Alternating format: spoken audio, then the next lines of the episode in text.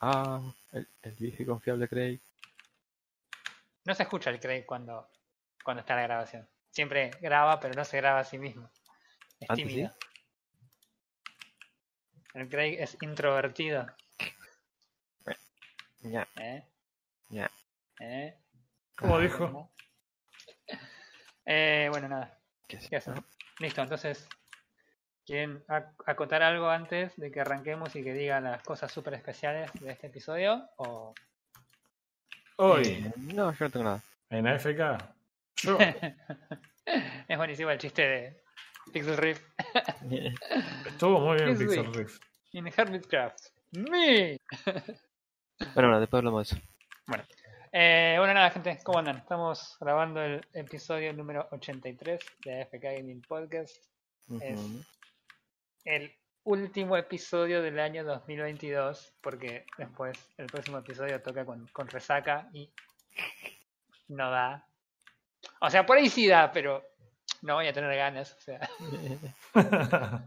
Em, así que nada, eso es el último episodio del año. Vamos a charlar de. Yo tengo un juego, no sé qué tienen ustedes. Ajá. Yo también tengo un juego. Hic- Hicieron la tarea. Interesante. Vamos, gente. Vamos, gente. Hicieron la tarea. Porque es el último del año, ya lo sabemos. No daba, no daba terminar el año con una mala, mala nota. Claro.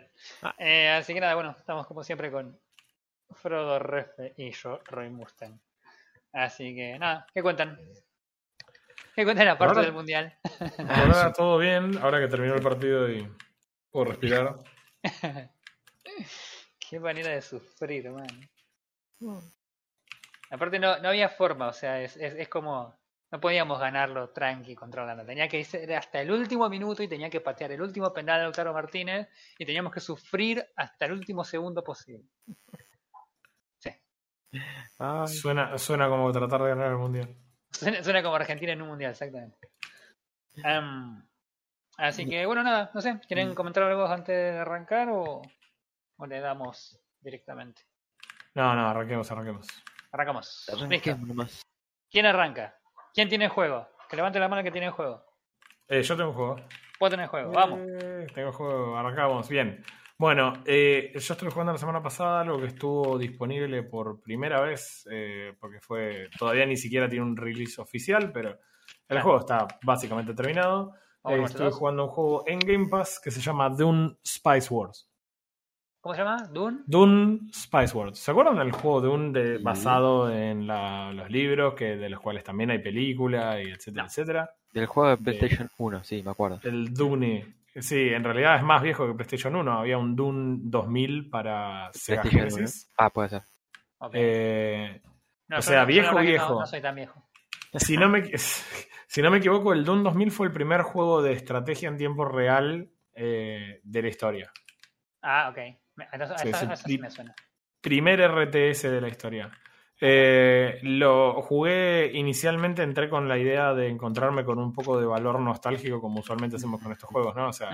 Es como, ah, no sé si el juego es tan bueno. Obviamente no voy a juzgar con los ojos de hoy, de la tecnología de hoy, un, un juego que estaba hecho en el año ochenta y pico, 90, no me acuerdo cuándo era el juego, pero eh, sí tenía bastante, bastantes intenciones de ver cómo era que había cambiado con el paso del tiempo, con el paso de la tecnología y cómo iban a encarar la resolución de este, de este nuevo juego.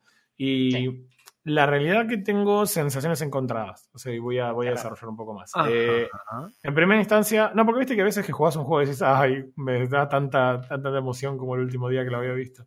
Claro. Eh, la realidad que no me estaría pasando eso. Eh, hay cosas buenas, hay cosas que no tanto. Me deja una buena impresión el juego, pero ahora les voy a explicar cuáles son mis dudas. Eh, una pregunta. ¿En qué, está, ¿En qué estadio de desarrollo está? ¿Early Access? ¿Beta? No, esto figura como que es un early access. La realidad es que el juego está prácticamente completo y desconozco cuáles son las razones de que esto sea early access. Falta un modo de juego y falta, eh, que me parece que es lo que más les está llevando el modo de juego que falta es la campaña, la campaña single player. Y mm, lo otro que le... Sí, fundamental, ¿no? Para esto. Tipo nada, un modito así chiquito le falta. No, no, pero yo me imagino que, eh, porque si está basado en lo que antes se hacía en el Doom 2000, me imagino que lo que a esto le falta es todo el voice acting y demás, pero el juego en sí está, y me parece que independientemente de lo que hagan, no va a afectar mucho mientras la fórmula del juego sea la misma que tiene ahora. Eh, en el Doom viejo vos tenías tres, eh, tres casas para elegir cuando vos entrabas, que serían básicamente tres, tres eh, distintas eh, civilizaciones, como sería, por ejemplo, en el caso de StarCraft, que tenés tres civilizaciones, es exactamente lo mismo. Las diferencias no son tan radicales eh, en el juego, conceptualmente se juegan todas igual. Y de esas tres civilizaciones que teníamos antes, las tres están, pero se agregó una nueva más. eh, antes er- eran, cuando yo era chico y no sabía una palabra de inglés, eran los azules, los rojos y los verdes. Perfecto. Eh, como perfectamente balanceado como todo debía ser. Hoy eh, son los A-Trades, los Harkonnen, que esas eran las originales y la que todo el mundo jugaba, la azul y la roja. Los Fremen, que son los nuevos, y Corrino, que es la tercera de los originales. ¿Cuál es la idea? La idea es que vos llegas a un planeta símil Marte, o sea, si bien no intentas ser Marte ni a palos, entras a un planeta que es símil Marte con la intención de eh, controlar económicamente lo que sucede en ese planeta. Y este Spice Wars, eh, como se llama, esta especia que se junta, es la misma especie que se jugaba, se buscaba en el juego original que de, de Sega, ¿no? Eso es para compararlo con el Age of Empires, que es un juego donde vos tenés que matar a tus aldeanos a hacer cosas, o, o Warcraft, donde tenés los recursos y mandás a las distintas unidades que recolectan a hacer cosas en esos, en esos recursos. Acá el único recurso que se maneja como principal es el- la especia, Ajá. y lo que se hace, que es súper recontra valor nostálgico, es cuando vos construís una refinería, la refinería te genera tipo un carrito que se encarga de ir y juntar el, el- la especia y llevarla. Sí. Bien. Así funcionaba antes. Eh, el enemigo viene y trata de bajarte el tanquecito que junta especia, mientras trata de juntar su propia especia, y hasta acá lo mismo común a cualquier otro RTS. ¿Qué es lo que no. eh, ¿Qué es lo que tiene de diferente este juego? Que creo que trataron de hacer una adaptación de lo que antes pasaba en la campaña single player que tenías en el juego de Sega. El, el mundo estaba dividido en territorios y cuando vos ibas avanzando en la campaña ibas tomando territorios. Vos elegías qué batalla querías tomar, el enemigo tomaba otro territorio, vos avanzabas en ese, eventualmente las tres casas se habían repartido todos los terrenos neutrales y empezaba el bardo entre las distintas casas. Claro. Así era la campaña single player. Ahora lo que pasa es muy similar, y acá voy a decir algo que ya lo va a desenchufar a Roy, es más similar a un Civilizations o a cualquier Adiós. otro 4X. ¿En qué sentido? Y, y ahora voy a decir algo que te va a resultar ex- extraño, pero en, en que son iguales en términos de que el mapa está dividido en terrenos, pero no en una campaña, sino en la misma partida. Y quien avanza y toma esa, ese terreno domina los recursos que hay en ese terreno. Si te ese va- terreno tiene, tiene un pueblo, lo puede tomar y puedes construir en ese, en ese espacio. Claro, te Y- iba a preguntar por el tema de los, de los del- de, lo que vos decías del terreno, si te- era algo más bien eh, relacionado con el metajuego o era dentro de los mismos mapas donde se desarrollaba la acción, porque no sabía si era más a los Civilization, como decías vos, tipo del, del 4X y todo este asunto Sí. divertidísimos, o si era más tipo Rise of Nations, donde vos tenías eh, eh, unas zonas dinámicas que se iban moviendo según lo que ibas conquistando y construyendo. Claro, ni, porque Rise of. Nations tenía. Rise of Nations tiene algo que, que acá está igual, que es esa idea que si vos eh, tomás un, un que sería como el centro urbano en el Age, Sí. si vos lo sitiás y tenés los recursos necesarios, lo podés convertir parte de tu imperio. Claro. Cuando vos lo convertís en parte de tu imperio, esa zona, es- todo ese, ese área se anexa a la tuya y podés construir en esa zona. Claro. Eh, al igual que en un Civilization, por ejemplo, no construís con aldeanos, sino que es en, en sí el centro de la ciudad el que construye. Y la capacidad de construir en ese lugar está limitada por eh, la cantidad de edificios. Y para poder construir más edificios hay que comprar un nuevo lote para construir edificios. Y cada vez ese comprar un lote sale más caro, con lo cual en general no vas a tener demasiados edificios en el mismo lugar. Claro. Eh, después hay distintas, eh, cada, cada uno de estos territorios tiene distintas eh, propiedades, entonces construir distintos edificios tienen distinta efectividad. Por ejemplo, los que antes generaban energía, lo que se llamaba energía en el Sega, que eran una especie de molinos de viento, acá también son molinos de viento, pero esos afectan la generación de agua y no de energía, no hay energía per se. Sí. Entonces, eh, por ejemplo, un terreno donde hay más viento hace que los molinos funcionen más rápido, por ende generes más agua. Eh, entonces te conviene elegir construir agua en los terrenos que tienen viento más alto porque, bueno, obviamente es más eficiente. sí, sí, sí. Ujú. Bueno, así es como vas tomando los territorios. Ahora, eh, se parece a un Civilization también en otra cosa que es terrible, en la cantidad de eh, distintas opciones de victoria que tiene el juego y la cantidad de distintas opciones y cosas que hay para hacer. O sea, vos puedes tener una victoria económica, puedes tener una victoria cultural, puedes tener una victoria expansionista, puedes tener una victoria eh, militar, eh, puedes tener una victoria diplomática. Hay, hay, hay muchas cosas. O sea, vos puedes ganar el juego eh, de una forma completamente política. Porque cada tanto tiempo hay una votación en el Senado y en el Senado se puede votar eh, cosas que te favorezcan. Eventualmente se eligen a las personas del Senado y si a vos te eligen como el presidente del Senado ganás. No quiero hacer ningún chiste con la política argentina y su paralelismo porque sería increíblemente gracioso, pero eh, nada, eh, en, en definitiva hay un montón de modos de victoria distintos, pero, y esta es la parte que me descolocó al 100% de este juego. No es un juego por turnos. No, Ah, no, no, no es un juego por turnos. Todo eso pasa en tiempo real. ¿No, no puedes poner pausa? No. Si no hay turnos, no, no tiene No, sentido. no podés poner pausa y dar acciones y avanzar, porque aparte esto tiene multiplayer. Pero, o estamos, sea, hablando, pará, estamos hablando de un juego que tiene como choforrocientos sistemas funcionando al mismo tiempo. Exacto, que vos podés decir, ok, listo, yo me voy a dedicar a ejércitos.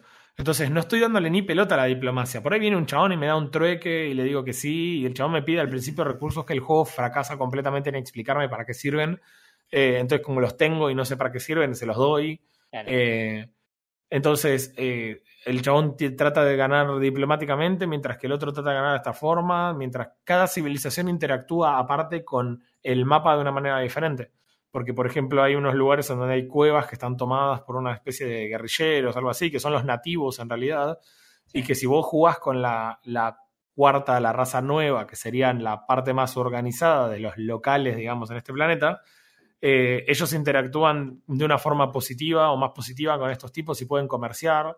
En cambio, vos tenés que ganar con influencia, básicamente tomando los territorios que rodean, para que ahí consideren tener una alianza con vos, básicamente porque los intimidaste. Eh, todo eso lo tenés que ir resolviendo en tiempo real, lo que significa que probablemente cuando tengas 500 horas en este juego, tengas bastante más habilidad para lidiar con los distintos factores, pero Claro. este juego necesita ser por turnos. O sea, este juego necesita hacer por turnos. ¿no? no hay forma de hacer todo esto en tiempo real. Aparte, en algunas cosas es como Civilization, es decir, quiero que vayas de acá a acá, ok, y va caminando por cada uno de los territorios y le demora un montón de tiempo porque te están invadiendo un lugar y, pareciera que se movieran como si fuera por turnos. Pero, pero no es por turnos el juego. Eh, entonces, nada, no, no, no entendés muy bien cómo va pasando el tiempo. Y hay 10 millones de cosas para contemplar. Eh, la verdad que e- es, irónico lo que voy a decir, pero este juego no se beneficia de no tener turnos. Y, Eh. hiciste acordar al, al Off-World Trading Company. El Off-World Trading Company, dentro de todo, tiene menos sistemas que este. Sí, sí, sí, pero igual ese- ese- era un caos hasta que... Era más o menos esa misma hasta que idea. jugás, que agarras la mano.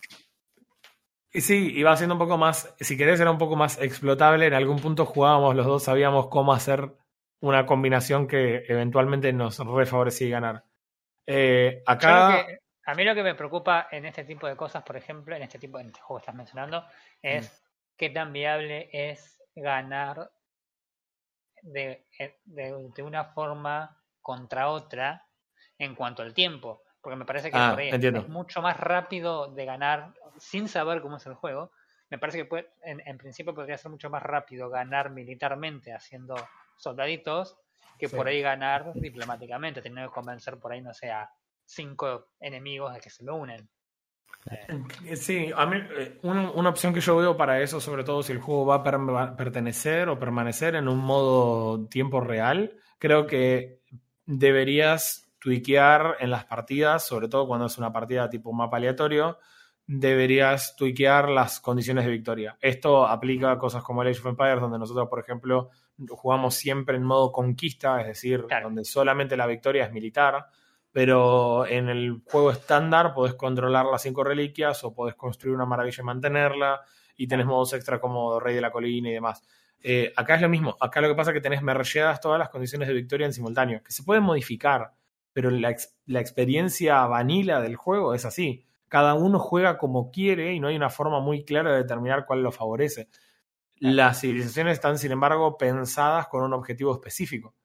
Entonces, cada civilización tiene una condición de victoria que lo hace, que, que le es más sencilla propiamente por cómo funcionan. Por ejemplo, si quieres jugar militar, los Garconen son la, civilización militar, tienen mejores cosas militares.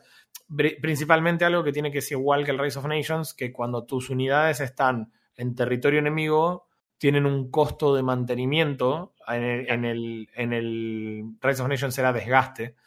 Básicamente recibís una penalización por tener tropas en territorio enemigo, al punto de que si no la puedes mantener, se te empiezan a morir las tropas. Acá pasa lo mismo. Eh, ellos tienen menos costo para eh, tener las tropas invadiendo, tienen menos costo por tener tropas en general y demás. Eh, la verdad que el juego me parece que le falta. No quiero justificarlo con Early Access porque ellos dicen que el juego está prácticamente terminado. Pero el juego no te explica bien para qué sirven muchos de los recursos. O sea, que muchas veces no tenés idea de, si te sirven o no te sirven los recursos, o por ahí recursos que tenés, no sé, doy el ejemplo con el Age, lo comparo mucho porque de vuelta es un RTS, quiera que no, es un RTS. Y en el Age, por ejemplo, vos empezás con 200 de piedra. Esos 200 de piedra no te sirven, en general no te sirven mínimamente hasta feudal, pero más que nada no te sirven hasta castillos, donde el 90% de los jugadores van a construir dos centros urbanos en castillo. Y vos sabés que en castillos vas a usar esa piedra. Acá es como, tengo recursos de los cuales tengo 200 y nunca se modifican mientras voy jugando, entonces no tengo ni idea de si en algún momento los voy a necesitar o no. Todo esto sumado a que como hay cuatro condiciones de victoria principales, también hay cuatro tecnologías o árboles de tecnologías relacionados con cada una de esas. O sea, tenés tecnologías militares, tecnologías más bien culturales, tecnologías más expansionistas y tecnologías más económicas todo eso lo tenés que combinar en una partida que pasa en tiempo real. Es, realmente es, impresionante que este juego no sea por turnos. Eh, suena loco. O sea, un mashup de cosas, todo sin tiempo real. Si me está diciendo que es parecido al Civilization en cuanto a las cosas que se pueden hacer, me parece eh, absurdo pensar que no sea por turno. Claro, y el combate también es como Civilization. No es que vos decís, ah, voy micrando mis unidades. No, no, no, vos ponés las que atacan contra las que defienden y se agarran a tiritos y están las estadísticas de cada una y las ventajas de una unidad contra la otra y listo, toman o no, ganan o no ganan, digamos. Eh, es todo. Eh, también pasa otra cosa que a mí me parece muy confusa y esto es porque yo tampoco soy un jugador de 4X, en general prefiero los RTS, pero he jugado algunos 4X que me han gustado, hemos visto eh, Humankind lo jugué y me pareció que estaba muy bueno, pero te da esa sensación de que por ahí jugaste tres horas y no sentís que seas fuerte, sentís que sos hiper vulnerable todo el tiempo. ¿Viste cuando vos jugás a Age? Sabes cuando estás dominando la partida y sabes cómo estás, cuándo estás bien defendido. Acá no, acá te sentís que no puedo mandar mis tropas a atacar porque en donde grupié todas las tropas en un lugar, el otro me manda una porquería del otro lado y tarda una eternidad en defenderlo. Claro.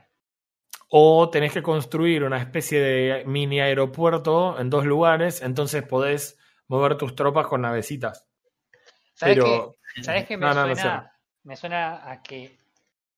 A ver, no sé, no sé cómo, cómo ponerlo en palabras, pero hay, hay una cosa que en el, en el Age, obviamente comparando porque es el único RTS que yo juego ahora en realidad, pero hay una cosa que tiene que ver siempre con el tema de que cuando a vos te atacan, pues siempre tienes que estar de alguna forma preparado para defenderte, qué sé yo, ¿no? Y mm. siempre tenés en cuenta que tenés un, un tiempo de, de, hasta de que tus tropas lleguen al lugar y pueden pasar cosas en el medio, como en la política argentina.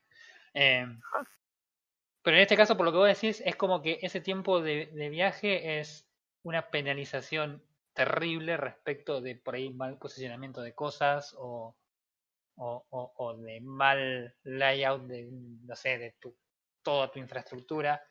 Y suena como que en el juego te obliga de alguna forma a pensar más eso o a, tratar de hacerlo más eficiente para que no tengas este tipo de penalización que decíamos, cuando te atacan que tenés que mover las tropas y demás, ¿no?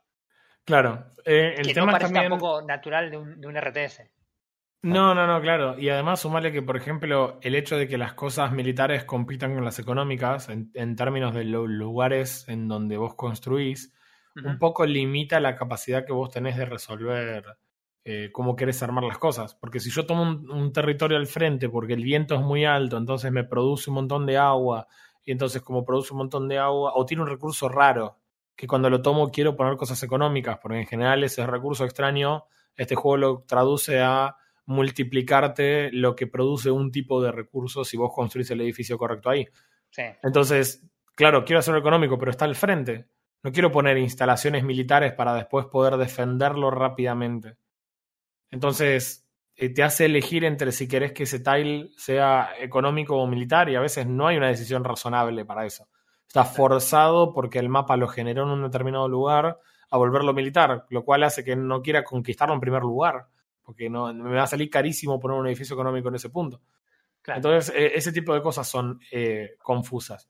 Hay algo que está pasando en el juego que es así. Vos, las cuatro casas llegan a este planeta con la idea de tomarlo económicamente o hacerse con el planeta por un beneficio económico de un imperio al que respondés. Vos y las otras casas. Entonces, todo el spice que vos producís es simplemente para pagar los costos de que vos estés ahí. Entonces, todos los meses, porque hay meses, aunque el juego es en tiempo real, porque fuck, o sea, Sí. no, no sé, pasó un tiempo y cuando pasa ese tiempo le tenés que pagar tu, tu dotación de, de especia al, al, al imperio.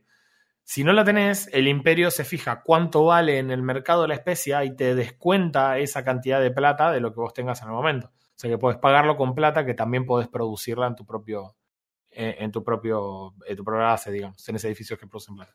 Ok. Entonces- Claro, te cobran o te cobran. Y al mismo tiempo, lo mismo que los World Trading Company, hay eh, acciones que se pueden comprar que van variando su valor en el tiempo para poseer eh, todos los contratos que se hagan sobre ese planeta. Porque no había suficientes razones para mirar pantallas hasta ese momento en tiempo real. Entonces, eh, a veces eh, los, los precios de las acciones están bajas y tenés que salir a comprarlos porque tus enemigos están comprando y si alguno es el dueño mayoritario, perdiste. Y al mismo tiempo, si vos compras las acciones cuando están bajas, yo las veía como básicamente una inversión para cuando no tenía la especia para cubrir la cuota, por lo menos podía vender las acciones más caras y con esa plata pagarlo. Lo cual hace que la especia en realidad no valga un carajo, porque vos podés dedicarte a juntar plata y, y pagarles con guita lo que, Claro. lo, La lo especia, que la, debes. especia la, la usás para construir cosas o es No, la especia no sirve para nada más que para pagarle al imperio. Ok. La idea es que cuanto más especia proveas vos, más eh, penalizan a tus, a tus competidores, digamos. Esa es la parte en la que el juego se mira netamente como empresas privadas económicas, algo así. Claro. Entonces, eh, nada, no, no- no, sirve para mucho porque vos no sentís que los estén penalizando cuando vos sos el máximo productor de especia porque el otro produce mucha guita y lo compensa por ese lado. Claro. Entonces no, no tiene problema. Eh, no tiene mucho sentido tampoco el tema de, de, no sé, de la profundidad en términos de la diplomacia, porque le declarás la guerra a unos flacos, los atacás, le tomás dos territorios y de repente te hablen, hola, ¿cómo andás? Che, ¿no querés cambiar 4.000 de piedra por 400 de especia? Porque viene el imperio y no tengo especia. Es como, man, estamos en guerra. No, o sea, no te quiero atender el teléfono, no sé por qué estamos hablando en primer lugar. Listo. Eh, entonces, hay, hay cosas que me parece que le, le faltan y lamentablemente no creo que esto sea algo que se pueda cambiar a esta altura. Por eso me parece que es justo hacer una evolución ahora del juego y, y demás. Es, mira, eh, las cosas core del juego, las mecánicas core del juego, para mí no machean con un juego que no es por turnos. Claro. No machean. Si este juego fuera por turnos, pueden no gustarte los juegos por turnos, pero Presente. pero podrías por lo menos eh, prestarle la atención que requieren las distintas facetas del juego, suponiendo que tenés ganas de hacer eso, porque no sé, no laburás. Entonces ya no, te- no estás cansado de laburar a las 7 de la tarde cuando te sentas a jugar a este, a este laburo. Eso te iba a Entonces, la, la verdad que a mí no me gustó el juego. En Steam las reseñas son mayormente positivas. Eh, no es... no, muy positivas en realidad.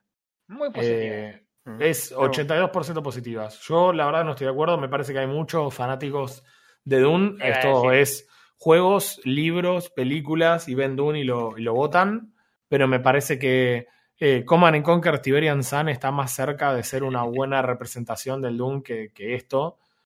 Eh, incluso la remake del Doom 2000 que salió en PC y en PlayStation 1 en los 2000, early 2000, finales de los 90, algo así. Sí. 98. Eh, no sé, eh, por ponerle que les guste, pero la verdad que no, no, no, no sé. Eh, a, a a mí me parece que el hecho de que no tenga turnos es muy fuerte.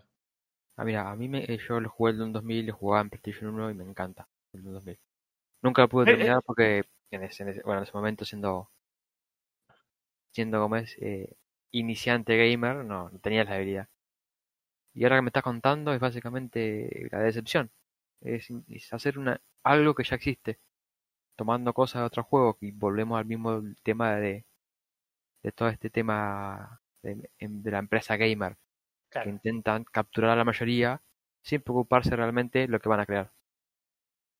Porque Sí, recién está- miré un que video, tratando de hacer la gran Star. Wars de, de decir, bueno, poner un sticker arriba de Star Wars.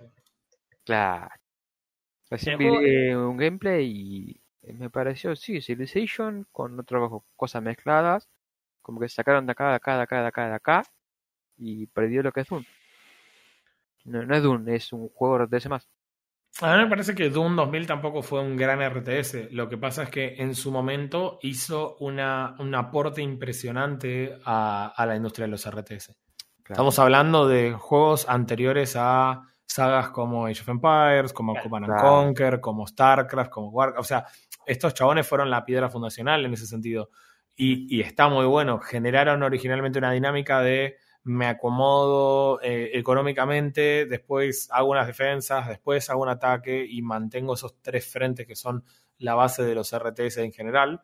Y, y acá me parece que no, acá me parece que se dispersaron a la profundidad de un 4X, pero hacerlo todo en tiempo real porque igual no le pongo pausa. Ah, pero compatís con una compu que igual va a mirar todo en simultáneo. No te preocupes, la, la IA es bastante estúpida igual. O sea, están programados así. Los Garconen son violentos, son violentos. No, no, no, no van a hacer economía porque van a las piñas y vos, vos se preocupas de esto. Pero bueno, nada. eh, me parece que no es un gran juego esto que hicieron los muchachos de Giro Games. Mm. Eh, eh, no es su primer Puede- juego. Puede, puede ser que los muchachos estos hayan querido ser ambiciosos y tratar de redefinir el RTS y no les salió bien, porque si ustedes me decían recién ambos, por lo que puedo entender, el Doom 2000, el, el original, eh, fue básicamente una revolución porque básicamente crearon un género. Entonces por ahí los tipos estos estaban diciendo, bueno, vamos a meterle todos estos sistemas recontra copados, entre comillas, para generar una nueva ola de nuevos RTS que ahora van a ser así. No te lo sabría decir. A mí me parece que hay, una gran, hay un gran problema con eso. El desarrollador de este juego es Giro Games. Ok, decime un juego de Giro Games. El... Gracias. Bien. ese, claro, ese. Pero el desarrollador de Doom 2000 fue Westwood. Claro, sí, no, no hay, no hay punto de comparación. ¿Se, se entiende? O sea, eh, estos chabones hicieron Evoland, War Tales, Northgard y nada más. Y esto, y Doom Spice Wars. No tengo nada en contra de los estudios nuevos ni nada en contra de los estudios independientes. Al contrario, en estos últimos años hemos visto cómo estudios independientes hicieron lo que grandes estudios no pudieron. Sí. Pero tampoco sé si esta gente tiene la capacidad de, re- de redefinir un género. Y el problema es que mm, si vos mirás los R yo sé que el RTS no es el género más popular, pero si vos mirás los RTS populares, que es lo que lo hace buenos, definitivamente no es por este lado. Donde todo es mucho más macro, eh, en- entras en la competencia de los Total War o de los Civilization, Claro. y de vuelta hay otros centenares de juegos. Y tampoco me parece una redefinición de género porque en sí lo que agarraron es, agarraron un, a, a Civilization y agarraron StarCraft y los forzaron a tener sexo así tipo con droga, ¿entendés? Quisieron y hacer la gran Y Valorant lo, de, y lo que surgió, claro, esa- exactamente, de exactamente Overwatch eso. y Apex y de repente... Y, y- y lo que salió es el bebé que dice kill me. O sea, Claro. me- me parece que eh, me parece que no, no, no, no lo logra, no, no logra tener ni siquiera lo, lo, bueno de los dos mundos, porque así no te gusta Civilization. El chabón que juega Civilization por ahí juega una partida en una semana. Y el flaco entra y entra al turno y cada celda hace algo y mueve el ejército, lo planea acá, va al árbol de tecnologías, lee las 20 opciones, elige esta, después va al otro, y después pone play y se jugó el turno. Y chabón, si quiere... ya, ya, me aburre solamente la descripción del chabón ese. O sea, eh, nada, e, es otra cosa. A mí no me gusta, a ninguno de nosotros nos gusta, pero eh, e, eso lo tiene. ¿Qué sé yo? Trataba de, responder, de ver las reseñas y las reseñas son gente que le puso me gusta, por ejemplo, porque les gusta la idea del juego, pero que tienen una hora de juego. Claro. En cambio, las reseñas que por ahí tienen cerca de 15 o 20 horas jugadas al menos, eh, son todas reviews que dicen lo mismo. Dice que este juego estaría bien si fuera un juego por turnos. Claro. Hay uno que puso un punto, pero bueno, no sé si lo podemos tener en cuenta. Eh, no, la verdad que también hay que reconocer, es cierto, el juego se ve fantástico, fantástico. La dirección artística del juego es muy linda. Eh, lamentablemente, la dirección artística tiene muy poco peso, sobre todo en este género de juegos. Claro. Sí, no, uno no, no juega un RTS por, eh, es, más, se supone que en los RTS toda la prioridad está puesta en que, en que haya claridad en el juego y no en que el juego se vea bien. Es más, vas a sacrificar visuales en pos de que el juego sea más sencillo de entender a simple vista. Diría Riot. Es, sí, eso también es una justificación a veces para la impericia, ¿no? Pero eh, en, sí se supone que las decisiones que uno toma, no sé, un Ensemble Studios, yo creo que tomó esas decisiones en pos de que el juego sea más claro de ver. Eh, y la verdad que no, no, lo logra. A mí me parece que artísticamente es muy parecido a Humankind. Eh, no sé si será porque el engine que usaron de en fondo es el mismo, pero son tan parecidos conceptualmente que me llama la atención. Eh, otra, cosa que, otra cosa que me parece que está bueno reconocerles que las tiene, pero que tampoco las se bien y es medio la, la imagen de este juego, ¿no? Eh, tenés cuando arrancás, por ejemplo, no sé si es con todas las civilizaciones, con los Atrades, que es la única que yo jugué, arrancás con dos sondas que exploran, porque vos son las únicas unidades que tenés al principio.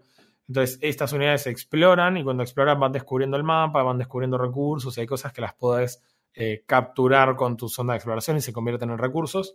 Eh, tienen una opción para autoexplorar.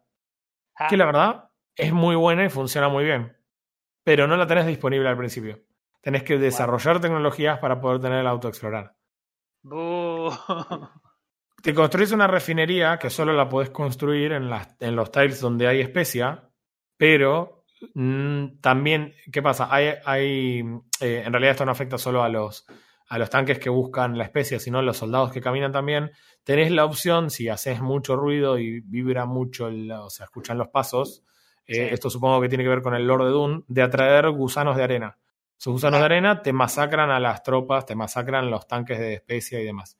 Em, ¿Qué pasa? Tu tanque tiene una opción para cuando se detecta un gusano de arena salir debajo de la especie y atacarte el tanque, lo detecta, entonces automáticamente se vuelve a la base hasta que se vaya. Pero tampoco lo tenés disponible a menos que lo desarrolles en... es, impresionante. Un poco más de sentido, qué sé yo. Ponele que sería muy fruta y es, como directamente eliminemos la mecánica del, gusano de arena atacando los tanques de especias y vos vas a apretar un botón que los va a guardar automático. Pero la verdad que todo lo que hay que hacer, que además tengas que explorar con los chaboncitos a mano cada cosa, cada tile, cada recurso, porque si no, se queda completamente parado el bichito. No explora, no mira, no hace nada, ¿eh? hasta que vos no le decís. Sí, suena, suena como un laburo. Sí. Así que bueno. Eso te quería decir. Eh, estás diciendo últimamente los juegos que son un laburo.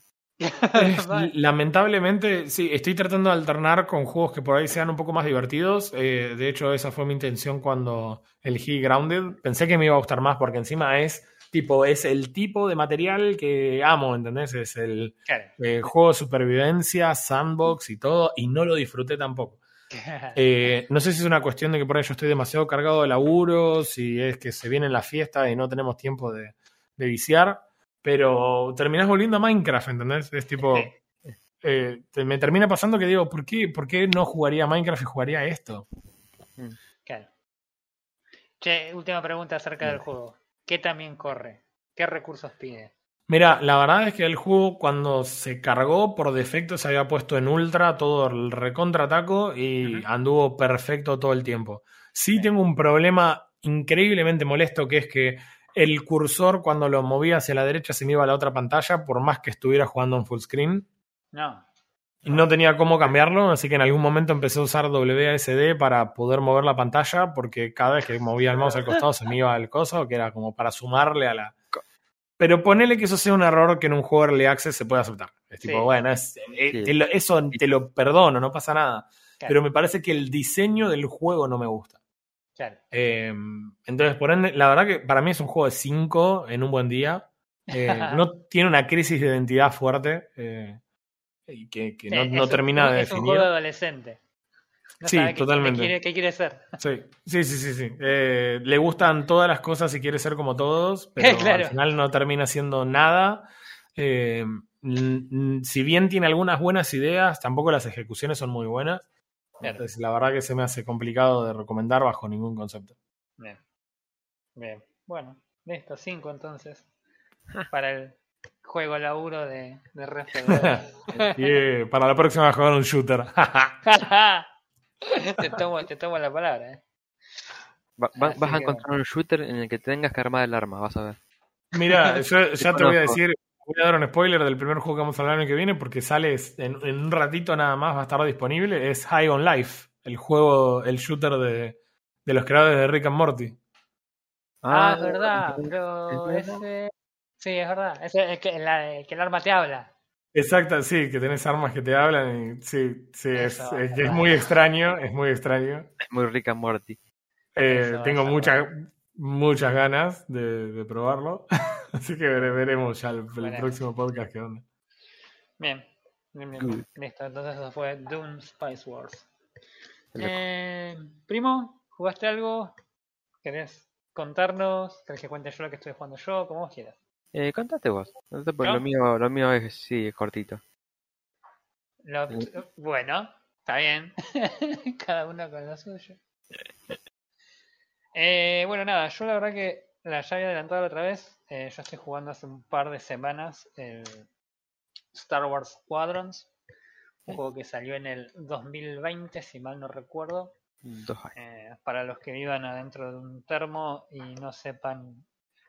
Que no sepan qué es Star Wars, es la verdad que ha sido un terrible problema, así que ni siquiera me voy a gastar en esa parte. Pero sí en la parte del Squadrons. Básicamente es un- una versión moderna de los antiguos juegos que habían salido por allá por los años 2000, que eran estos eh, simuladores de vuelo de, Sí. de naves de Star Wars, tipo eh, X-Wing, tipo el Starfighter de, de la batalla por Naboo y todo ese tipo de... Ace Combat, me acuerdo. No me acuerdo, X-Combat era el del X-Wing, yo me acuerdo que Battle for Naboo era el, de, el que manejabas los el Starfighter. Mm, No, yo los únicos emuladores así de vuelo Sí, eh, fue eh, la PlayStation 2 creo que fue. Que fue el Ace Combat, que es eh, eh, no, no, no, pero yo no estoy hablando de eso, ¿eh? de qué. Yo estoy hablando de... Mira, te paso el link para que lo veas. Hay un juego, uno en particular, que es el que me acuerdo siempre, que es el eh, Star Wars Episodio 1, La batalla por Naboo, que era un simulador de vuelo en tercera persona en la que la mayoría del juego era arcade. O sea, era muy arcade, no era un simulador de vuelo. Vos volabas y tenías que hacer cositas todo volando, pero no era un simulador específicamente. Ah, Eh, por eso digo que era muy arcade. Es muy parecido a. Hay un juego hace poco gratis en, en Steam que no me acuerdo cómo se llama. Que era también de avioncitos. No me acuerdo cómo se llama, no importa. mm, Bueno, pero la idea es la siguiente. Es ese tipo. Y de ese tipo de juegos del Battle for Naboo había varios. No era el único. Sí. Había varios. Había uno con X-Wings. Había uno con eh, naves del Imperio. O sea, había una. Una buena cantidad de. Que eran todos básicamente el mismo juego. ¿no? Lo que sí, cambiaba era qué navecita usabas y para qué bando peleabas. mm, Entonces los tipos eh, lo que hicieron con el Squadrons fue básicamente tomar esa idea eh, y traerla al, al- al- a, la, a la fecha actual, modernizarlo y agregar algunas cosas para que no, sea, no se sienta tan arcade y de alguna forma parezca que realmente uno está manejando una de estas naves intergalácticas Mm. En el universo de Star Wars. Eh, algo que tengo que mencionar antes de todo lo que voy a decir es que, y es importante porque esto, según cómo lo juegues, puede ser... O sea, se nota que evidentemente el juego no está pensado para jugar con eh, teclado y mouse, Mm. sino que el juego tiene como mínimo jugar con, con, con palanquita, con, con timón, no sé cómo se llama, la- el, el timón del avión, ¿cómo se llama? No importa. Ah, no, no sé. La palanquita del avión. eh, o, en su defecto, para jugar eh, en VR. Porque todos los controles del juego están destinados a que vos no te muevas.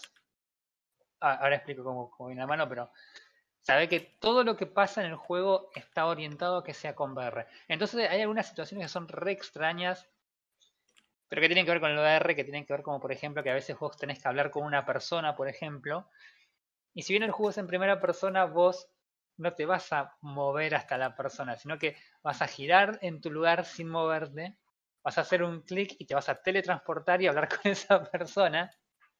Y mientras la persona, y mientras la persona habla y te dice cosas, eh, vos, no te, vos no puedes hacer nada, pero podés mover el mouse como si estuvieses mirando para todos lados. Y Claro. es- es es súper extraño. Pero tiene que Eh, ver con eh. que en realidad el juego está pensado originalmente para jugarse en VR. Que es un Claro, detalle eh. que no, no cambia en nada. o sea, no- no- pero es gracioso de mencionar. Nada, Yo recuerdo, re- recuerdo en su momento lo vimos jugar a, a Joe, si no me equivoco, lo estaba Sí. jugando así con, con VR y el chaval estaba fascinado. Sí, sí, sí, sí, sí. Fuera de eso, el, el apartado. Primero tengo que decir que el juego funciona perfecto. Yo tengo una máquina que es gamer, pero no es nueva, tiene sus cuantos años ya. Y el juego funciona, pero perfecto. Así como lo cargué, lo empecé a jugar y el juego anda perfecto. No yo tenía entendido que los juegos en general para VR eran bastante pesados, por una cuestión de que tenés que mover un montón de cosas. Pero este juego, la verdad que en, mi máquina que tiene una placa de video de 2 GB de RAM de- desde ha- hace 10 años y un FX 6300, lo mueve, pero sin ningún problema. Así que la verdad que por ese lado me quedé re sorprendido. El juego es básico, es una historia clásica de Star Wars. Eh, eh, el juego arranca en realidad vos sos un. Vos vas a estar jugando dos campañas, que son en realidad una sola campaña, vista desde dos lados. Es como si vos jugaras Call of Duty, pero en vez de ser un, un- un soldado en las fuerzas especiales y un soldado raso de los aliados, en este caso vas a ser un piloto de un, eh, de un escuadrón de la lo que sería la Nueva República y un escuadrón de los remanentes del Imperio. En el juego, bueno, dando la pista que se sitúa después de, del episodio 6. Eh, entonces vos vas a estar continuamente haciendo la campaña y yendo, eh, haciendo misiones eh, con el escuadrón Vanguard, que es el escuadrón de, la Nueva República, y vas a estar haciendo misiones con el escuadrón Titan, que es el escuadrón de, del Imperio. Entonces hay toda una historia con personajes que se conocen, con, con personajes que tienen historia entre ellos, tanto del Imperio como de la República. Pero vos siempre vas a estar yendo de un lado para el otro. Entonces cada vez que eh, los aliados tienen que ganar una batalla, vos vas a jugar la misión de los aliados. Cada vez Mm. que el Imperio tiene que ganar una batalla, vos vas a jugar la misión del Imperio. O sea, vos siempre vas a estar ganando las batallas. O sea, si vos sabés que vas a jugar para una o para el otro, siempre vas a estar ganando esa batalla o la idea es que, que- que- que tengas un resultado a favor. Eh, la historia es, como digo, bueno, es única y siempre vas a tener el, el- el- punto de vista de un mismo evento, pero de los dos lados. Así que en ese sentido hicieron algo más o menos bien, que era algo que, no había- que yo por lo menos me había quejado en, en este cuando habíamos jugado Battlefront 2, era, ¿no? Que tenía el modo historia que arrancabas como que, ah, sí, voy a jugar con un con un imperial y voy a y voy a misión 3. No, mejor me voy para los rebeldes. Este, Claro.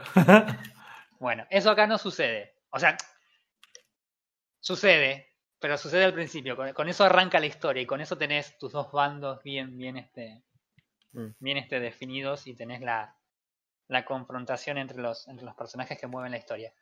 Eh, es una historia que no toca básicamente a, la, a, la- a las sagas ni nada por el estilo, así que todo lo que es historia es historia original, lo cual también está muy bueno porque es no es la historia más elaborada, pero está buena porque no, no, no están limitados tampoco por el canon, no están limitados por los por los cameos de personas y cosas por el estilo, entonces bien, tienen su, su buen grado de libertad. No es una mega historia, pero sirve de, de conducto para para para, Para que dispararle a alguien. ¿Eh? Para dispararle a alguien. Sí, para meter horas en el juego, básicamente. Eh, desde el punto de vista del... Bueno, la, la- la- la parte rebelde de la historia es, nada, somos los buenos, tenemos que, Mm. que salvar a, a la, a, la, a la nueva república que se está formando, bla, bla, bla, bla, bla, bla, bla. Del lado del imperio está muy piola, porque si bien los personajes son los malos del imperio, naturalmente, en líneas generales son más o menos razonables en las cosas que quieren hacer. No tanto por ahí el personaje principal, que es el capitán de la, de la nave a la, que, a la que pertenece tu escuadrón, pero sí en general los otros pilotos. Entonces vos durante el juego vas charlando con los pilotos y, y- y de repente tenés un piloto que, por ejemplo, lo ve como un laburo solamente. Entonces es yo hago esto porque me mandan, pero cuando termine con todas estas misiones eh, me voy a poner una, una fábrica de pastas. Un parripollo. Claro. Después tenés al otro que te dice, le debo mi vida al imperio y, cuando termine estas misiones la guerra sigue, así que jamás voy a abandonar al imperio. Entonces tenés, tenés una, una buena, una buena este, variedad de personajes que, le dan cierto, cierto colorido al imperio y, y no quedan solamente como los malos malosos que quieren romper todo. Así que la verdad que está definitivamente mucho mejor que la historia de, de Battlefront. No es, bueno, como un para ganar, no es una vara, no es una vara muy alta. Claro, no era una vara muy alta tampoco por superar, pero la verdad que está bueno. Fuera de eso, eh, arranqué en realidad al revés, no sé por qué arranqué por la historia. No, Ah. no importa. Fuera de eso, por eso jugaste parte- Star, eh, Star Wars Rogue Squadron, lo jugaste no por las naves, sino por las- la historia. Claro, totalmente. Eh, y después viene la parte, que esta sí es la parte realmente súper importante, y es la parte que, donde el juego realmente destaca, porque la verdad que tengo que decir que el juego está muy bueno. Eh, es un juego que es entretenido, pero es un juego que requiere mucha práctica. No es un juego fácil. El juego te, te propone cuando arrancas a jugar eh, distintas dificultades. La dificultad básica es la dificultad piloto y después tenés otras. Tenés una dificultad más baja inclusive, que básicamente no te disparan las naves y estás ahí viviendo la experiencia Kojima. Eh, y ¿Qué tenés el nivel de resto de- violencia? ¿Qué nivel de violencia? Bueno, pero que es así, no, no, es así. De hecho dice, vos le pones el mouse ahí arriba y te dice, es para los que no quieren eh, co- complicarse Jugar. con el juego y simplemente desean eh, vivir la historia. Eh, y yo lo jugué en el modo piloto, que es el modo básico, que ahí Ujú. sí hay, hay cierto nivel de dificultad, pero no es tampoco tanto. Y la verdad que el juego es en general bastante sencillo. Creo que la parte más complicada tiene que ver con la parte de eh, el manejo de las naves, porque han tomado una serie de decisiones eh, que son definitivamente decisiones de diseño, que cuando lo anunciaron era como, ¡uh, qué copado! Esto va. Y una vez que lo jugás, no sé si es tan copado. Básicamente lo que estoy hablando es que el juego eh, te pone como piloto y te permite hacer un montón de cosas que vos ves en las películas, que vos ves en las series y demás, porque hasta ahora nunca lo podías hacer. O sea, los juegos anteriores eran muy arcade, eran bastante más viejos. Y este juego es como un punto intermedio entre lo que podría llegar a ser un juego sumamente arcade y un simulador simulador posta de vuelo. Este juego te permite, por ejemplo, entre otras cosas, hacer la famosa de redirigiendo la energía a los escudos eh, laterales para... ¿Entendés? O redirigiendo la potencia a las armas, o redirigiendo la potencia y ese tipo de cosas que, nosotros escuchamos mil veces en las películas y nunca lo, hicimos en ninguno de los juegos, lo podemos hacer ahora. Entonces la nave tiene un montón de sistemas interesantes y cada nave tiene esos sistemas interesantes, pero no tiene los mismos sistemas. ¿A qué, estoy yendo? Ahí ya me perdí. Claro. Por ejemplo, el X-Wing, que es la nave más básica, claro, tiene, es el más balanceado de todos. Tenés eh, cuatro modos posibles de, eh, que funcione eh, el enrutamiento de energía. Puedes ponerlo en modo de ataque, que redirige la mayor cantidad de poder a las armas, lo que le permite que eh, pueda disparar por mucho más tiempo antes de que se calienten las armas y disparen más lento. Puedes ponerlo en modo en, modo de redirigir la energía a los motores para que la nave vuele mucho más rápido, tenga mayor maniobrabilidad, tenga un boost mucho más prolongado, lo que te permite moverte, pero a su vez eh, todo eso te quita energía de los otros sistemas. Después tenés el, modo de escudos, que lo que te permite es que el escudo se regenere más rápido y tenga incluso un sobre escudo durante algún tiempo. Y después el modo balanceado que equilibra la energía en todos. Entonces vos tenés que conforme vas jugando, eh, podés, según si tu nave tiene escudos, vas a tener disponible o no el modo de redirigir la energía del escudo. Hay naves que ni siquiera tienen escudos. Hay naves que eh, no están pensados para que el motor funcione más rápido, entonces no tenés la mejoría de motor. Hay, hay naves que de soporte, ya voy a llegar a eso, hay naves de soporte que las armas, por ejemplo, eh, no tienen mejoría. Entonces, vos tenés que ver en cada nave que vas usando cómo vas usando los sistemas y qué sistemas tenés disponibles y cuáles no. Entonces, evidentemente, ya estamos lejos, lejísimos de, aquellos jueguitos arcade en el que simplemente volabas, apuntabas y disparabas. Sí, pero los Call of Duty de navecitas. Es claro. Pero que lo hacen divertido. O sea, si bien es complicado al principio y por ahí no lo entendés, para cuando llegas a la mitad del juego y ya usaste casi todas las naves, eh, ya tenés un, manejo de, esos sistemas. Y lo haces, no te digo automático, pero por lo menos lo pensás y lo haces rápido. Hay una misión que me pasó que, eh, nada, vos estás combatiendo en el aire, en el espacio. Y de repente caen refuerzos, creo que eran refuerzos de, los, de la República. Entonces vos tenés que, de alguna forma, bajarle los escudos a una, a, un, a una nave gigante. Entonces, ¿cuál es el approach? Lo hice una vez y me reventaron. Era como, ¿cómo voy a acercar a esa nave si me revientan y no le puedo hacer daño? Entonces, ¿qué hacía? La idea era, cuando vos vas de frente hacia la nave, lo que tenés que hacer es darle la energía a las armas, cosa de hacer la mayor cantidad de daño en el approach. Cuando llegas a la nave, que activan el rayo, el rayo, este, el tractor beam, lo que tenés que hacer es pasar la energía a, los, eh, a los motores para escapar del rayo y cuando escapaste del rayo pasar la energía y activar los escudos traseros para que no te revienten mientras te escapas. todo eso lo haces en 10 segundos. O sea, es. Entonces cuando empezás a hacer esas cosas es como. Ah, ok, estoy volando. Este. Así que la verdad que, eh, eh, si bien no llega a la complejidad de un simulador de vuelo tipo, no sé, Flight Simulator o. Elite Dangerous.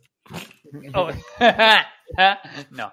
Eh, este, la verdad que es un juego que, que, que nada, si les metes algunas horas eh, te deja.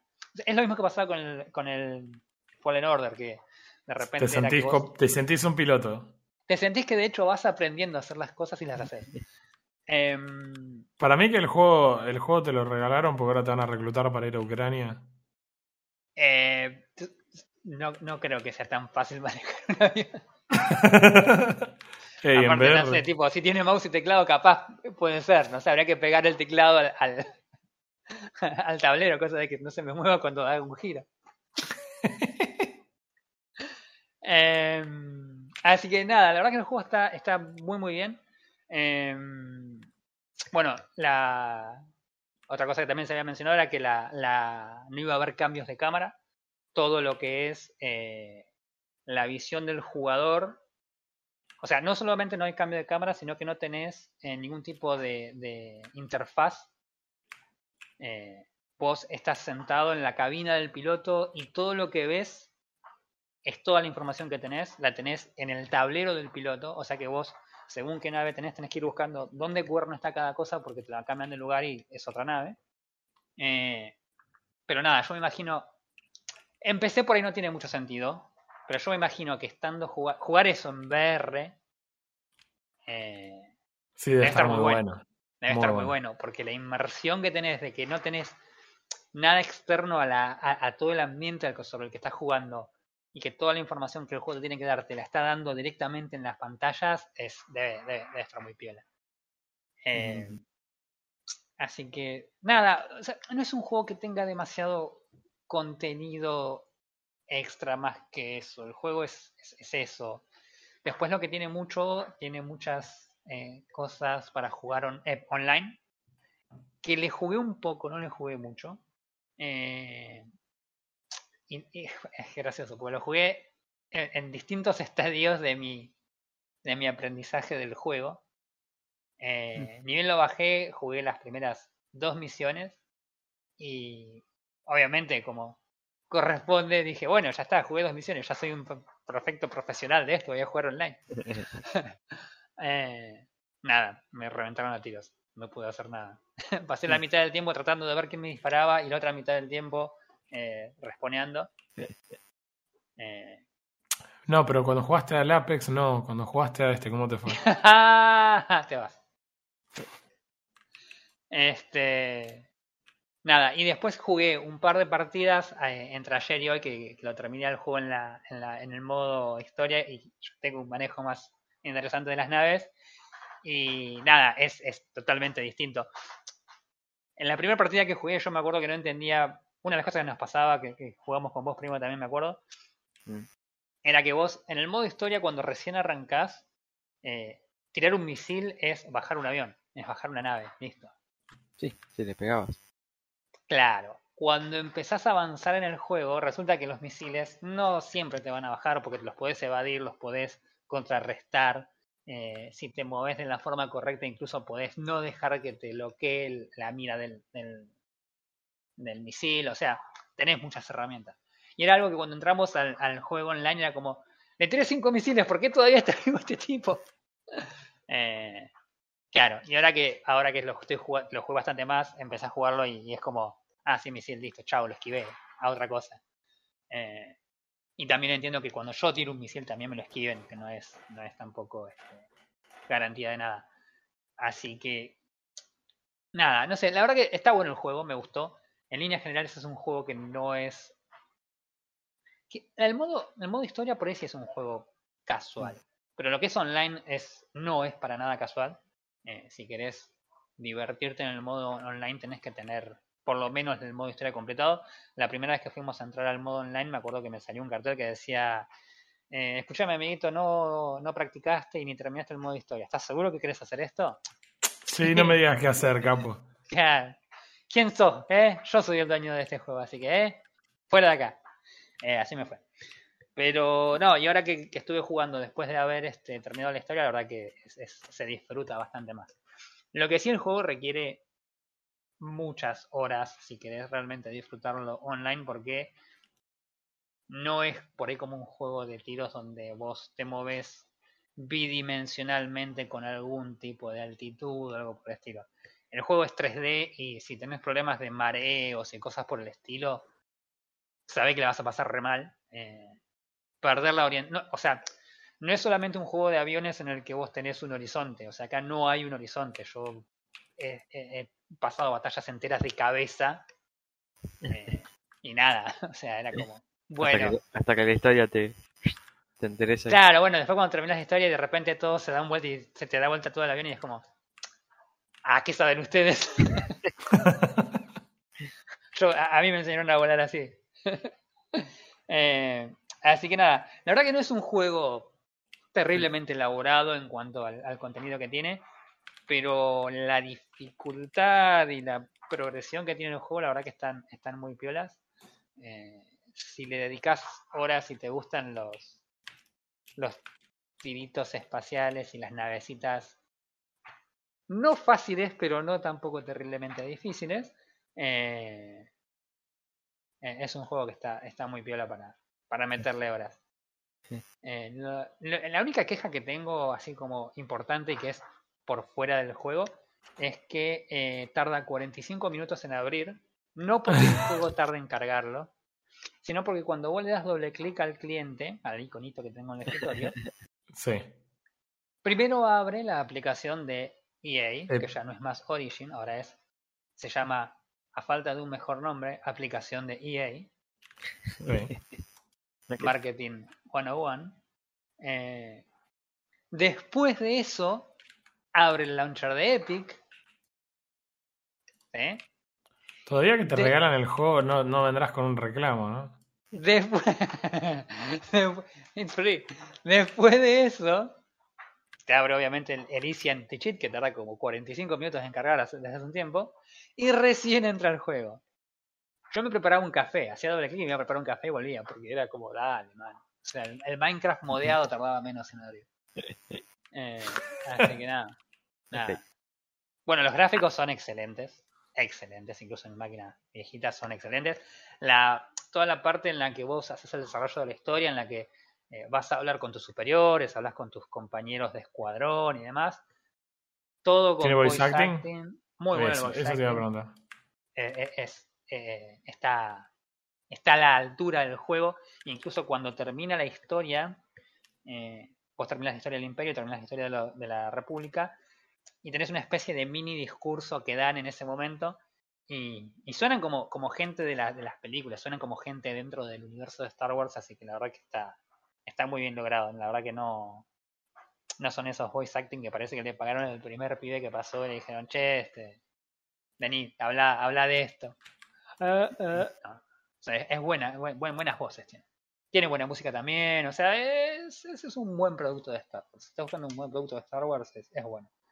Este, así que, nada, la verdad que está, está muy bien. Tiene algunos giros de historia que son como, la vi venir. eh, Tel- sí, sí, teledirigido.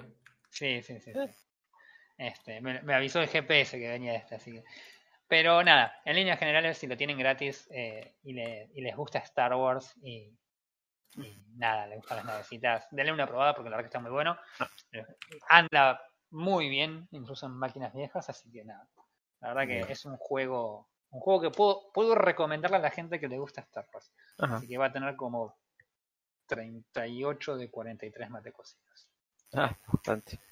Sí, no, no, es que me re gustó el juego. Lo terminé completo el juego. Y, pi- y pienso seguirle jugando porque me gustaron las navecitas. Así que sabés que. Eso que es un 9,33, 33, 33, 60. Eh, yo quiero eh, que no hagas nunca más eso. Mi, mi, mi escala arbitraria de 0 a 43 es eso. Basta. No hay que ponerle nada más. Ah, Eh, pero sí, si lo tienen si lo, lo tienen reclamado gratis, denle para adelante. Pruébenlo, aunque sea. Van a ver que está, está, está muy piola. eh. La verdad que es un juego entretenido. Así que nada, nada más tengo para decir, a menos que quieran preguntar algo al respecto y yo no les responda. No, ok, listo, no, perfecto. Te iba a preguntar el tema del voice acting, pero ya lo dijiste que estaba a la altura y dijiste también que el juego se veía, se veía copado. ¿Cuántas horas le metiste al juego? La verdad que no sé. La- el modo historia tiene. Eh, en Epic a ver qué pasa, si te muestra la... Ah, hasta que se abra Epic. voy a abrir, mira, voy a abrir el- la aplicación de EA, de EA antes que abrir el Epic. Ah, Dios, no. Ah, bueno, no. El juego tiene, según How Long to Beat, tiene aproximadamente 9 horas de, de juego. Ajá. Y compresionista tiene 15. Eh, Bastante. después de cada misión tenés una serie de logros para hacer. Yo en general cumplía casi todos. Hay algunas misiones que no cumplí todos. Mm. Pero en general. ¿No te da vergüenza venir a hablar del juego y no terminaste de hacer todas las misiones? Todas las, todas las compresionistas. Es que no soy un Frodo. ¿Dónde está? Para Star Wars. Instalados. Colección. Acá. Se jugó ayer por última vez. Lanzamiento, tiempo de juego, 10 horas 15 minutos. Ah, bien. Ah, bien. Sí, le metí unas cuantas horas. Yo pensé que le había metido menos, pensé que le había terminado más rápido. Y tengo logros dentro del, del juego. Ah, pero son logros eh, del- de la aplicación de EA, que son 47, tengo solamente 6. Así que bueno, tendré que terminar esos 47 logros. ¿Por qué no? Pobre, pobre. Eh, así que nada, eso, listo. Ahí sí no tengo más nada para decir. Eh, y Bueno. tuve que abrir la aplicación de y no el Epic. Bueno, pero entonces está, está aprobado definitivamente. Yes. Sí, sí, sí, sí. 100%, 100%. Tiene sentido que es-. ¿Está a- tan aprobado como para pagar el juego? ¿Cuánto vale el juego en Steam? Suponiendo que no lo tuvieras gratis. Esa es una pregunta que no sabría responder. A ver, para. Steam. A ver, yo tengo Steamcito. Cuadros. Eh, Ah. Squadrons Ah, está re barato. 655,98. Sí, 656 eso, sí. pesos. Sí, yo te Y diría con lo que te por sobran para dijiste- los mil, comprate media docena de facturas para comer mientras jugás. Satisfacción garantizada. Ah, Sí, olvídate, man. Sí, sí, sí. bien, bien, bien, bien. Buenísimo, para tenerlo en cuenta. Sí, olvídate, man. Genial. Estupendo. Che, ¿y, Y ahora, qué onda? Para terminar el año, vamos con, con Sí, uno más, el año con uno un más para la colección. I'm happy. Yo, yo jugué un jueguito de los que me gustan a mí, esos de exploración, Ajá. esos puzzles. Sí. Se llama Spirit of the North. El espíritu del the norte. Suena a estudio Ghibli. Eh, Ojalá me. Nada, esto Bien. El típico juego. el típico juego así de exploración, de mirar el entorno, de disfrutar, de estar casualmente jugando, nada más. Bien. Eh, es single player, y nada más, nada más que nada de eso. Es un juego indie de, eh, de la empresa Merge Games, que son, Games. los, que son los que hicieron el remake de Las Tortugas Ninja que salió este año. Ah, ok. Así que eh, está sinceramente muy bueno. De todos los juegos que he jugado así de exploración, Sí. eh, es el mejor hasta ahora. Ok. Eso No es. es poca cosa. El Sí, juego empieza ¿sí? en, en una montaña nevada y vos sos un zorro. Ok. No es Tree of Life. Es un zorro, empezás en una no, montaña no nevada. te dijo que no, perdón. eh, em, te más o menos con una, eh, una, una cinemática te muestra más o menos dónde tenés que ir, donde ves eh, como no sé cómo se dice, sería una estela un- de humo rojo, un caminito de humo rojo en el aire, Sí. Como si estuviera pasando algo en el horizonte, claro, como si estuviera pasando algo, como si hubiese quemado algo. Así que vos empezás a seguir el caminito, mirando todo, para de vez en cuando alguna cinemática para marcarte a dónde tenés que ir, hasta que te encontrás un bloqueo, que- obligándote a explorar ciertas, ciertos lugares. Ajá.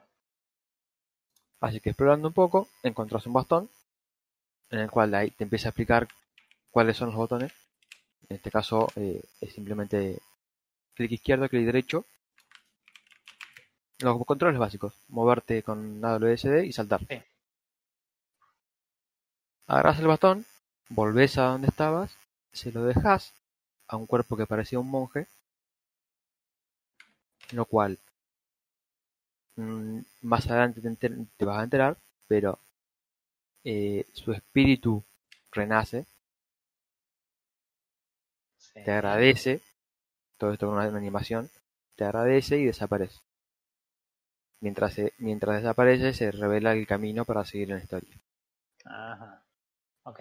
O sea que tiene una especie de, de puzzles en el camino que te van permitiendo avanzar sobre la historia. Claro, hay algunos que son obliga- obligatorio encontrar estos bastones, otros no. Esos Ah. serían, serían los coleccionables. Ah. Mientras vas avanzando, explorando la cueva, encontrás eh, otro zorro, pero un zorro en forma de espíritu. todo azul, Ajá. en el cual eh, cuando lo vas alcanzando se va caminando más adelante. Todo esto cada 3 minutos, 4 minutos, mientras mientras vas mirando el, el entorno, mientras vas explorando. Claro. Y básicamente es el juego. No te explica nada, Sí. vos te vas enterando la historia durante todo el juego, la cual es muy interesante. ¿Cómo, cómo te vas entre- eh, eh, entendiendo la historia? ¿Vos te vas encontrando con otros espíritus que te van explicando o te vas te seguís No, encontrar los cuerpos y puede que cerca de los cuerpos ha- haya murales que vos tenés que activar con poderes que el espíritu después más, más adelante te va a habilitar. Que justamente esos poderes también te sirven para resolver los puzzles. claro. Entonces, entre explorando, no tiene muchos lugares abiertos, así que es bastante lineal el juego, pero entre los distintos eh, niveles de altura, yendo y viniendo, buscando estos monjes, por así los llamanes, Sí. te, va- te vas enterando de historias, es entretenido, sinceramente. Bien. Y más de eso no te puedo decir, porque básicamente te cuento el juego. El juego es básicamente estar en forma casual, jugando, caminando, explorando, Bien. enterándote de la historia. ¿Cómo? Te pregunto porque yo en este momento estoy mirando la pantalla de Discord y no estoy. No busqué Ah. nada del juego. ¿Cómo Mm. se ve el juego? ¿Qué tipo de juego es? O sea, visualmente. El, el juego es 3D. Ah, 3D, sí, es 3D, con el 3D de tercera persona. Eh, no pide mucho, 8 GB de memoria, 4 de espacio. Core i5 4460. Está bien. No requiere mucho, es un juego. No, no es pesado, sí, a, a mí me anduvo. Yo lo instalé, lo empecé a jugar y nunca, se- nunca se me trabó, nada, nunca me rayó. Claro. Lo más importante, no pude romperlo. Vas No dos seguidos que no puedes romper, ¿eh? No, no te dio, no te dio el badge de, de Other Show. Inte- intenté buscar caminos alternos, intenté buscar eh, formas de dar vuelta y no. Bien. Así que Bien. Yo- Y. Sí.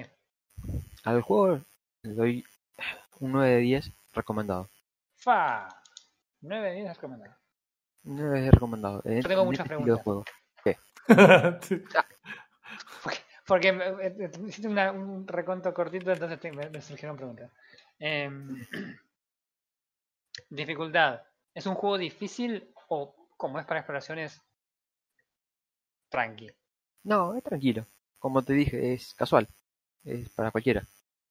Bien. Lo importante está en la historia. Que sigas la historia y estés atento a la historia. Sí. A mí me llegó. Yo queriendo, queriendo saber más de la historia, me, me incitó a explorar, a buscar esas paredes, a, a, a entender qué es lo que estaba pasando. Ok. O sea que lo- el objetivo del juego es siempre que explores. Eso está bueno. Claro. Te incita Bien. también más o menos a explorar. eh, el diseño de niveles eh, es simple, no es complicado, no es que hay algo tapado, hay algo que no sabes dónde. No, No es que tiene- tenés que hacer, no sé, un salto milimétrico para caer en el último. Claro, no, no, no tiene escondite, no tiene nada que decir, bueno, eh, tenés que buscar una guía. Es Claro. tranquilo. Ok. Piola. Em, vos dijiste que te vas encontrando a veces estos espíritus de los chamanes, monjes, no me acuerdo cómo Sí. ¿Sí? Eh, hay voice acting en el juego. Me imagino que tu personaje no habla si es un zorro. No, ladra nomás. Ok, No, no, no, es por eso es tranquilo. pues. bien. ¿Y los, los espíritus estos hablan? ¿Tienen voice Mm, acting? no. ¿Tienen... No hay nada de voz acting, cero. No hay voice acting. Es Oh. todo instrumental, se podría decir. Ok. Eso es raro. Bien. Bien. Es cortito el juego, eh, lo jugué 6 horas y media. Seis y media. Claro. Ah, acá dice How Long to Beat. How Dice- Beat dice 5 horas. Mm. O 7 horas y media es compresionista. Bien. Interesante. Mm. ¿Tiene algún tipo de rejugabilidad o simplemente la historia una vez que está terminada? No, ya está.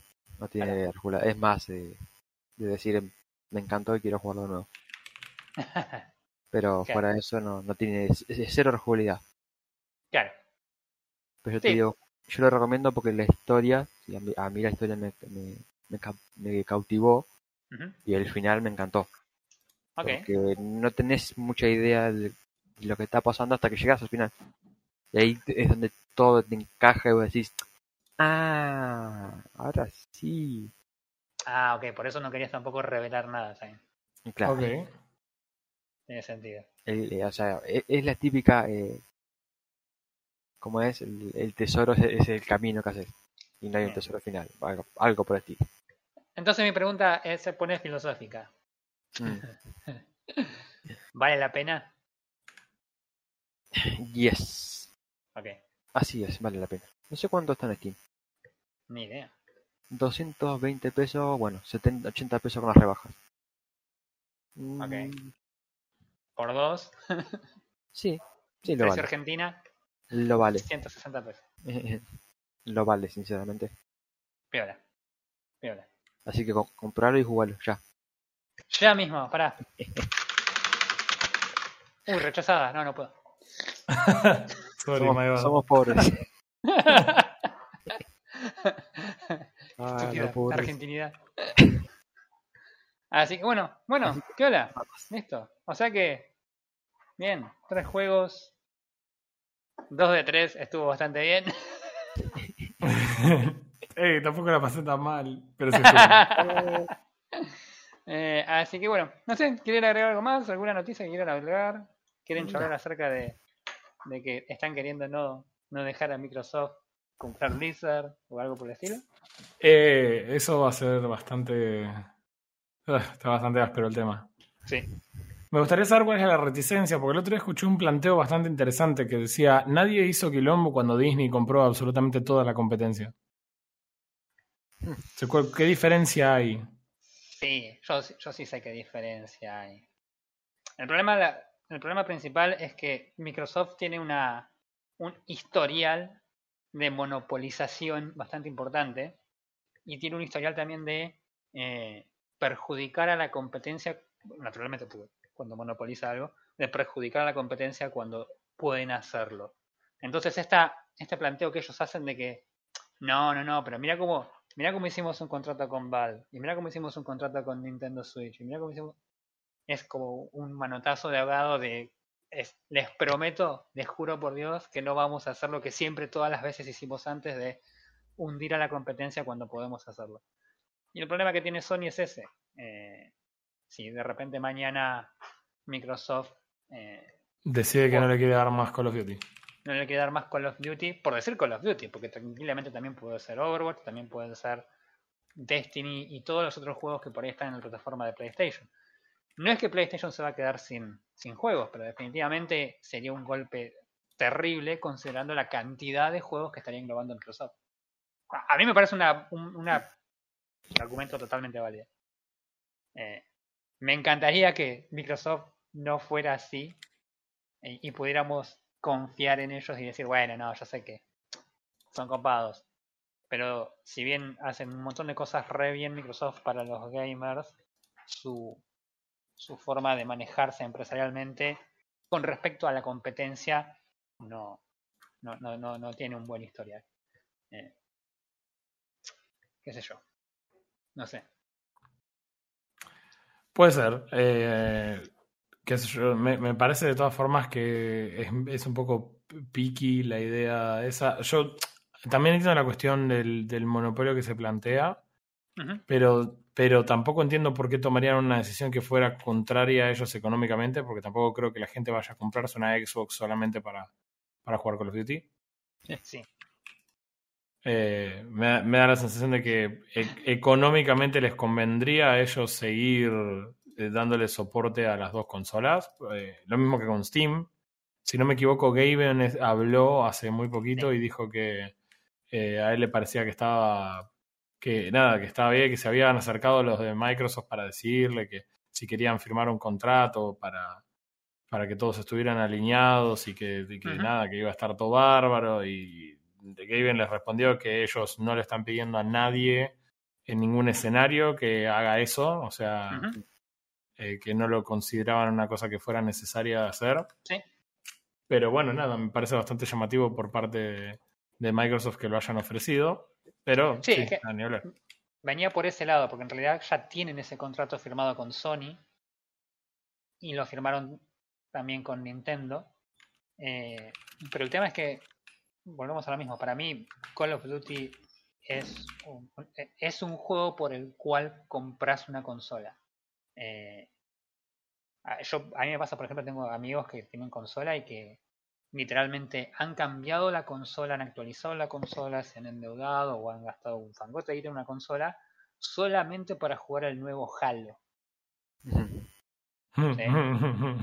Así que imagínate si el Halo, que tiene como 15 jugadores en Latinoamérica, mueve una persona a comprar una consola, quizá no vas a salir a corriendo así ya tenés una PlayStation 5 a comprarte una Xbox One ahora. Pero quizás la próxima vez que vos de acá a 3, 4 años salga el nuevo juego y vos digas, ok, ya podría comprarme esta consola. Para mí es algo que sí mueve, mueve gente a la consola. Eh, nada, qué sé yo. Sí, va a pasar si, por ejemplo, lo mismo pasaría en PC si de repente Call of Duty pasara a ser exclusivo de Game Pass Claro. Sí. Sí, y no pudieras comprarlo a través de Steam y sí o sí tengas que comprarlo a través de Game Pass. claro.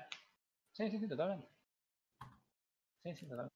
Así que no sé, veremos, veremos. Yo, la verdad que, como yo no estoy en las consolas, a mí no me afectaría demasiado.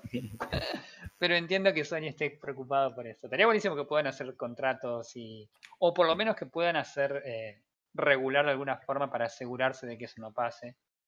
Eh, porque así como Microsoft tiene esta, este historial de, de aprovecharse de los monopolios, eh, también tiene atrás de ese historial un historial de sanciones y tener que dejar de distribuir software con su sistema operativo y un montón de otras cosas que terminaron por, por este, eh, terminaron por enmendar la- la- la- la- las cagadas que se les han mandado y bueno. Así que nada, esperemos que se solucione, porque yo quiero tener todo en el Gamepad.